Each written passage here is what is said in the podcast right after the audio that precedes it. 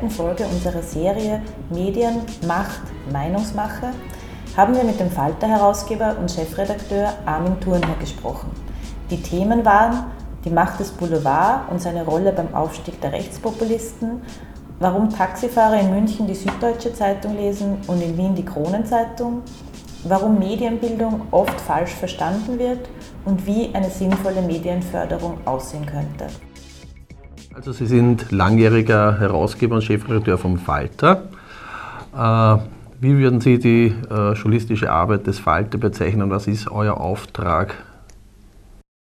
Ja, unser Auftrag ist eigentlich ganz normalen Journalismus zu machen. Normalen, guten Journalismus, äh, einen Beitrag zur Öffentlichkeit zu leisten und damit ist schon gesagt, dass der Auftrag eigentlich in Österreich eher ungewöhnlich ist. Ne? Ja. Journalismus heißt, interessante Geschichten zu finden, Geschichten, die nicht interessant sind, weil sie skandalisieren oder empören, sondern weil sie versuchen, letztlich die Gesellschaft zu verbessern, indem sie Missstände aufdecken oder, oder Übelstände beseitigen. So. Und wenn man das macht, wenn man das mit journalistischen Mitteln macht, wenn man es so intensiv macht, natürlich muss man es auch können, trägt natürlich zum Erfolg bei, sage ich mal, kombiniert mit einer Haltung, die man dem Falter auch glaubt, weil es halt seit über 40 Jahren auch beweist. Und wie würden Sie die österreichische Medienlandschaft abseits des Falter beschreiben? Die hohe Polarisierung, also möglichst äh, äh, Ausgrenzung von, von intellektuellem Diskurs, möglichst niedrig halten des Niveaus. Ja.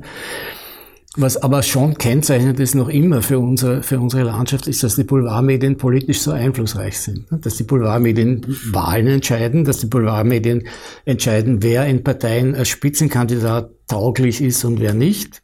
Also wenn die das Gefühl vermitteln, zum Beispiel ein ÖVP-Obmann oder ein SPÖ-Obmann ist nicht mehr haltbar, wenn die Kronenzeitung der Basis das Gefühl intensiv genug vermittelt, dann ist der nicht mehr lange im Amt.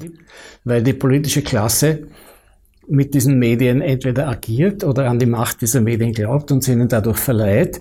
Wenn sie das nicht tut, wie es zum Beispiel der Christian Kern versucht hat, vielleicht nicht ganz geschickt, aber doch versucht hat, dann muss er eine hohe Strafe zahlen, ne? dann wird ihm die Unterstützung ratzfatz entzogen ganz fatale Folgen auch für die, für die Qualität der Demokratie in Österreich. Also, weil es verhindert, dass vernünftige Auseinandersetzungen stattfinden können. Kann man sagen, der Boulevard hat eine politische Agenda? Also hat jemand wie Dichand oder Fellner eine starke politische Agenda oder trifft sich das zufällig mehr oder weniger, weil es halt um ein gutes Geschäft geht und sich mit den Themen der Rechtspopulisten halt bessere Aufmerksamkeit machen lässt. Alten Dichand, glaube ich, der hatte tatsächlich so eine Agenda, so eine volkserzieherische Agenda.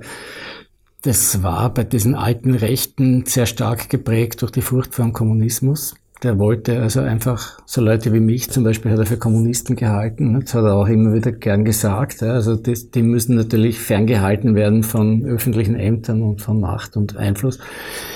Äh, das war schon so eine Art paternalistische äh, politische Haltung, die da zum Ausdruck kam. Der Dichand hat dann mit dem Haider zum Beispiel gebrochen, weil er der Meinung war, er braucht den Haider als Hecht im Karpfenteich, aber er will den Haider nicht in der Regierung haben. Und die FPÖ will er nicht in der Regierung haben. Ne? Das war dann, da war es dann aus. Ne? Das war sozusagen ein Ausdruck auch von, von politischem Willen, weil vielleicht hätte er, wäre er besser gefahren, wenn er mit denen weiter äh, besser kooperiert hätte, sagen wir so. Oder der Haider war dann eigentlich Persona non grata in der Kronenzeitung. Das heißt nicht, dass er sich sonst irgendwie anständiger verhalten hätte in der, in der Folge. Ich glaube, dass jetzt das Verhalten opportunistischer ist. Aber es beschönigt nicht die, die Daten des alten Dichern. Der hat in Österreich also tatsächlich die Gegenaufklärung äh, hochgehalten und, und hat an, an Öffentlichkeit wirklich viel zerstört an Möglichkeiten sehr viel zerstört. Und er hat sozusagen Generationen geprägt äh, in der Vorstellung, dass Öffentlichkeit eigentlich so ausschauen muss. Ja? In München gibt es Daxler, die die Süddeutsche Zeitung lesen. Ganz selbstverständlich, weil sie damit aufwachsen. Es ist ja nicht so, dass Daxler blöd sind. Ne? Aber bei uns kommt der, wäre keiner auf die Idee gekommen, was anderes zu lesen als die Corona-Zeitung. Mit der neuen Corona-Generation sehe ich nur mehr den Versuch, sozusagen Aufmerksamkeit zu generieren. Und der Fabian Fellner ist sowieso total Opportunismus. Da geht es nur ums Aufmerksamkeitsgeschäft. Und das ergänzt sich ganz gut, weil so diese Hetzmobs in, Warte, in Wartestellung im Netz ja sozusagen immer, immer alarmbereit sind und immer klickbereit sind.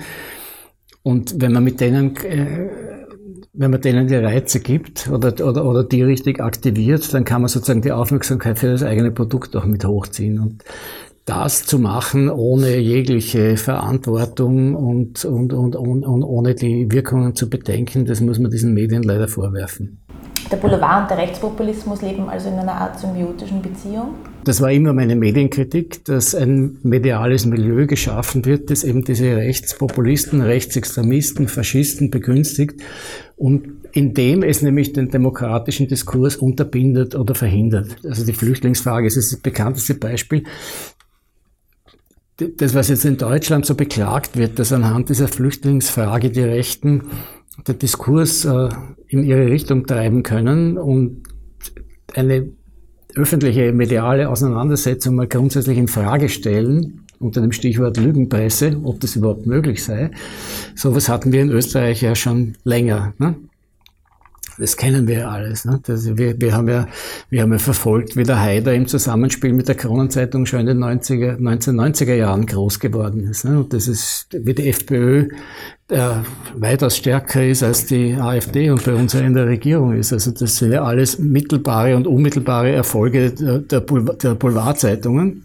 Ja, aber war es nicht so auch bei der alten Kronenzeitung, also unter dem äh, Dichern Senior? Der hat dann eben auch eine Kunstsammlung aufgebaut. Also ist dem Dichern nicht auch stark ums Geld machen gegangen, glauben? Dem Dichern ist es sehr stark ums Geld machen gegangen. Der hatte einen Deal mit dem Falk auch. Ne? Wenn, das, wenn die Profite unter eine bestimmte Summe fallen, ich weiß nicht, was es war, sechs Millionen im Jahr, ich glaube damals Schilling oder sowas, dann muss der Dichern das Ruder an den Mitbesitzer Falk übergeben. So weit kam es aber nie, weil das war einfach die Lizenz zum Gelddrucken. Und da wären ja jetzt die sozialen Medien schon wieder die Möglichkeit, dass man mit anderen Inhalten konfrontiert ist. Jetzt sagt man, es gibt diese Bubble-Theorie, dass man immer nur Bestätigung findet, aber gleichzeitig ist ja der Vorteil bei Facebook ein Stück weit, dass es dem Inhalt gegenüber neutral ist, solange er Zugriffe bringt. Das heißt, man kann da auch progressive Inhalte, guten Journalismus, wenn der nachgefragt ist, könnte sich da schon auch günstiger verbreiten, oder ist das... Grundsätzlich wäre mit den, mit den Social Media alles möglich. Nur unter den Besitzverhältnissen ist nichts möglich. Deswegen gehört es auch zu einer guten Medienarbeit, dass man immer über die Besitzverhältnisse informiert, dass man immer über die Prinzipien äh, informiert, die das Medium selber verfolgt. Sozialen Medien hat wie überall das Spiel nochmal insofern verändert, als einerseits sich die Hoffnungen vieler nicht erfüllt haben, dass es da persönliche Freiheiten verwirklicht werden können und dass jetzt ganz neue demokratische Möglichkeiten sich auftun können, sondern dass viel von dem auch möglich wurde, aber gleichzeitig auch eine Suböffentlichkeit, die von ganz anderen Kräften dominiert wird, sich zeigt, die auch ganz leicht äh, instrumentalisierbar ist von politischen Kräften. Was auch ein, ein Problem bei der digitalen Offensive ist, die digitale Offensive richtet sich gegen die Öffentlichkeit, weil sie versucht, redaktionelle Verhältnisse zu zerschlagen. Also auch da eine totale Vereinzelung vorzunehmen. Jetzt ist aber das Wesen von demokratischem Journalismus darin, dass er in einer Redaktion stattfindet, also in einer Gruppe, äh, die sich gegenseitig kontrolliert, die untereinander diskutiert, was wird wie veröffentlicht, wo auch zweite Meinungen untereinander eingeholt werden, wo die Verfahrensweisen immer wieder überprüft werden ja, und, und, und wo auch sozusagen ein, ein Moment äh, des Innehaltens oder, oder, oder der Skepsis in dem Prozess äh, drinnen steckt. Ja sodass dieser redaktionelle Prozess dann eine Qualität der Information äh, und eine Absicherung der Information garantiert. Das alles wird durch die digitalen Verfahrensweisen, durch die Beschleunigung, durch die Individualisierung, durch das Generieren von Aufmerksamkeit, das ja nur dann dem Werbezweck dient im, im Hintergrund, was den meisten Leuten ja gar nicht bewusst ist, über das Sammeln von Daten, wird durch diese Prozesse untergraben. Weil Sie Medienbildung angesprochen haben, äh, Medienbildung, warum jetzt sind Sie, glaube ich, alle einig, irgendwie alle Experten und alle, alle vernünftigen Leute sind sich, glaube ich, einig, dass es in der Schule äh, Medienbildung geben sollte. Da mhm. glauben viele Leute wahrscheinlich sogar ab der Volksschule und das wäre gar nicht so schwierig zu vermitteln. Mhm. Was ist daran so schwierig? Warum gibt es das nicht? Warum äh, gehen wir in Pension wahrscheinlich und das wird es nicht geben? Na, ich habe jetzt gelesen, es, gibt eine, es wird ein Volksschulfach digitale Bildung geben und dann habe ich zu meinen Sätzen gehört, die werden dort Office lernen, Umgang mit, mit Office-Software. Ja? Das heißt, das ist praktisch ein Dienstleistungsprogramm für, für Microsoft, das dort als, als, als, als digitale Bildung äh, uns verkauft wird. Dabei wäre es genau das, das Gegenteil, was man machen muss. Also ich würde sehr gern ein Curriculum digitale Bildung mit ein paar jungen Leuten versuchen zu entwerfen. Das muss man halt davon ausgehen, dass man, dass man die darüber informiert, wie schauen die Eigentumsverhältnisse in der digitalen Welt aus, was ist, weil das wissen sie nämlich nicht. Ja. Natürlich braucht man denen nicht beibringen, wie twitter ich richtig oder, oder, oder wie poste ich richtig oder, oder, oder, oder wie, wie, wie, wie gehe ich mit Snapchat um. Ja. Das ist, man, das wissen die. Aber, aber man kann ihnen erklären, wem es gehört, was die Absicht ist, wie es funktioniert und wie man es besser machen könnte. Ne? Warum sollen Anzeigen von Informationen getrennt werden? Wie funktioniert überhaupt das Nachrichtengeschäft? Wie werden eure Daten kapitalisiert, die ihr dort einliefert? Warum bezahlt ihr mit euren Daten? Was bedeutet das für einen Überwachungsstaat? Aber noch mehr, was bedeutet das dann vielleicht für Social Engineering, dass man, auch, dass man eure Verhaltensweisen voraussagt oder was bedeutet das vielleicht dann sogar für schlimmere Dinge wie Maßregelung, wie vielleicht auch in Anspruchnahme von Sozialversicherung, äh, je nach eurem Verhalten. Also ihr habt äh, zu viel riskiert beim Sport, also ihr müsst die Sportverletzung selber zahlen oder ihr habt zu fett gegessen, also dürft euch nicht wundern, jetzt müsst ihr ein bisschen warten länger auf die Operation und so und kriegst nur die drittklassige Operation.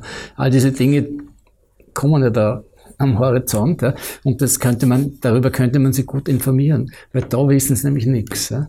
Und dann könnte man zweitens sie über das Produktionsinteresse natürlich informieren, indem man mit ihnen gemeinsam Medien macht, also mit Medienleuten zum Beispiel, indem sie durch Produzieren lernen, wie das geht und was das ist und dann sehen sie, wie es funktioniert und dann sind sie automatisch äh, natürlich äh, haben sie dann einen anderen Blick drauf. Also und, und, und, und, und. Ja. Diese Dinge sind ja, sind ja technisch, sind ja nicht nur technisch faszinierend, die sind auch sinnlich faszinierend. Ja. Also man, man, offensichtlich äh, ist es auch sogar so, dass der Analphabetismus damit jetzt überwunden wird, weil äh, so wie die Däumlinge da herum äh, texten, ja, so viel Text ist, glaube ich, sicher noch nie produziert worden in der Weltgeschichte und auch gelesen worden. Das ist wirklich Text. Ja. Aber es gibt ja genau diese Überlegungen, äh, zu sagen, wir brauchen sowas wie einen, wie ein, ein, eine redaktionelle Erziehung bei jedem Einzelnen, damit damit er selber sich, sich skeptisch und informiert an diesem Betrieb beteiligen kann und damit er weiß, ich muss die Quellen untersuchen, ich kann nicht glauben,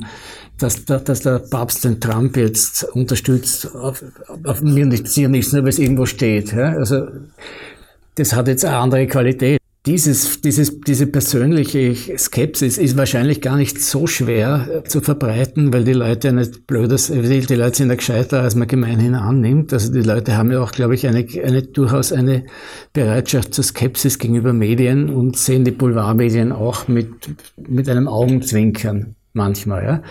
Aber bei viel, vielen entscheidenden Fragen, bei so grundsätzlichen Fragen, kommt dann so eine Grundstimmung rein, von der sie, aus der sie dann nicht mehr entkommen. Wie könnte eine Medienförderung heute aussehen, die qualitativen Journalismus stärkt? Das müsste natürlich dann mehr Geld sein, als es jetzt ist. Es müsste einerseits auch Geld sein, um Erkenntnisse weiterzufinden, wie wir in der modernen digitalen Welt äh, sinnvoll Medien produzieren, wie diese Medien ausschauen. Und das aber die jetzt schon als sinnvoll erkannten und für die Demokratie wichtigen Verfahrensweisen auf jeden Fall in diese neue Medienwelt gerettet werden können. Darum hat es keinen Sinn, jetzt zu sagen, Startup ist prima, jedes Startup wird gefördert.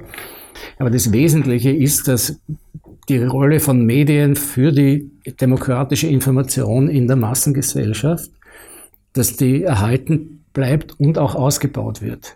Also, ich meine, die Ansätze in der digitalen Welt sind ja faszinierend. Das haben ja die Piraten damals mit ihrer Liquid Democracy und so, haben wir aber durchaus äh, was Richtiges erfasst. Man könnte Teilhabe und man könnte Information und man könnte äh, Diskussion und man könnte Fairness auf, auf globale Weise organisieren. Ja? Das ist ja in der digitalen Welt denkbar. Ja? Aber in Wirklichkeit haben, haben wir jetzt das Ergebnis, dass es nicht organisiert und wirklich gemacht wird, sondern zerstört wird. Dadurch, dass wir nur eigentlich für Konzerne mehr arbeiten, die uns zum Produkt machen, äh, die sozusagen alles das verstärken, was diesem, diesem Wunschergebnis entgegenspricht. Also Teilhabe, Fairness, äh, Transparenz, Information, das interessiert die einen Dreck. Ne? Die wollen nur unsere Aufmerksamkeit, egal für was, ne? wenn das mit Porno ist oder mit Gewalt oder mit Hetze, egal, ja? die wollen nur möglichst viel von dem. Da braucht es in Österreich dann schon auch eine aktive Medienpolitik, eine andere Förder Förderpolitik, eine äh, Medienbildungspolitik und so. Ja, das würde es brauchen, aber da wird es auch Leute brauchen, die sich trauen, Entscheidungen zu treffen, die unter Umständen ihre eigene Position gegenüber diesen Medien mal schwächen. Ne? Also, wenn ich sage, ich nehme der Kronenzeitung Geld weg oder ich nehme, nämlich in Form von Inseraten, also das ist die offizielle Presseförderung, über die wir reden, sondern wir reden über Regierungsinserate. Oder ich nehme Fellner solche Gelder weg. Fellners Fernsehen ist ja so ein schönes Ding, das mit Millionen finanziert wird. Ne? Also ich sehe ein, das ist sinnlos und streiche diese Subventionen, und dann kriege ich dort Saures ohne Ende. Das muss ich dann durchtragen, durch, durchstehen. Ne? Aber natürlich wäre es relativ einfach, eine vernünftige Medienpolitik zu machen. Also, dass man natürlich vor allem den öffentlich-rechtlichen Rundfunk außer Zweifel stellen muss und stärken und finanzieren muss und dem Einfluss der Parteipolitik entziehen muss, aber nicht der öffentlichen Kontrolle, ja, ganz wichtig. Und natürlich muss man vernünftige Kräfte im Medienbereich, sprich alle, die sich um mediale Qualität bemühen, ob bürgerlich oder links, ganz egal, ja, die muss man natürlich so fördern, dass sie jetzt überleben können ja, in diesem in, diesen, in dieser neuen digital akzentuierten Wettbewerbssituation. Und da muss jemand entscheiden, die einen werden gefördert und die anderen werden nicht gefördert. Und das könnte man machen, indem man sich zum Beispiel mit Exper von Experten beraten lässt. Ich habe vorgeschlagen, zwei AusländerInnen, ein, eine aus dem Inland, ja, damit man nicht sagen kann, da werden lokale Verhältnisse ignoriert und so. Und die müssten dann öffentlich begründen, so ein bisschen wie die BBC Commission vielleicht, dass man, wie sie ihre Entscheidungen treffen und die würden dann darüber entscheiden, wer kriegt wie viel Geld. Jetzt sagt man, äh, dass also, weiß nicht, von einem Euro 60 Cent äh, global jetzt äh, an Werbeumsatz an Facebook und Google gehen, dahin geht in Österreich, den österreichischen Medien, wahnsinnig viel Geld. Ja, es wird zumindest geredet, darüber passiert ist nichts. Ja. Es müsste europaweit passieren, es könnte auch österreichweit passieren, also mit diesen Betriebsstättenbesteuerungsideen, ne, dass man sagt, es gibt eine virtuelle Betriebsstätte hier, die haben ja tatsächlich einen Umsatz, der besteuert werden muss. Die bringen Geld außer Landes, all diese Social Media Giganten mit den bekannten Steuertricks und so. Und das ist natürlich alles zu Lasten der, der österreichischen Medien, die ihre Anzeigen und ihre Werbung verlieren. Das ist die Frage, ob Werbefinanzierung die ideale Finanzierung von Medien ist, aber so sind wir es nun mal gewöhnt. Ja? Darüber kann man auch diskutieren, ob man es nicht, ob man es nicht lieber über, über Beiträge, wie auch immer, Genossenschaft, wie auch immer machen kann. Ja? Aber Fakt ist, die schädigen unser Gemeinwesen durch, indem sie Steuern entziehen, das österreichische, das europäische und irgendwo auf Steuerparadiesen bunkern äh, und dann natürlich hochspekulativ investieren. Das heißt, die befördern ja auch noch eine Struktur, die Struktur einer hochspekulativen Finanzindustrie und nicht äh, eine Realwirtschaft, die sich mit weniger Renditen zufrieden gibt. Also das ist eine, eine, eine, eine doppelte Umpolung. Einerseits wird der Sozialstaat materiell geschädigt und dann zweitens wird er noch geschädigt, indem, indem seine Gegenkräfte gestärkt werden. Also ganz schön absurd, dass man da so zuschaut. Aber äh, man schaut natürlich zu, weil, weil gewisse politische Kräfte und Schichten denken, diese digitale Welt, die greifen wir so nicht an, weil die bringt uns an die Macht. Und die hält uns an der Macht. Die können wir noch manipulieren. Ne? Aber wer da wen manipuliert, ist auf mittlere Sicht eh schon umstritten. Ne?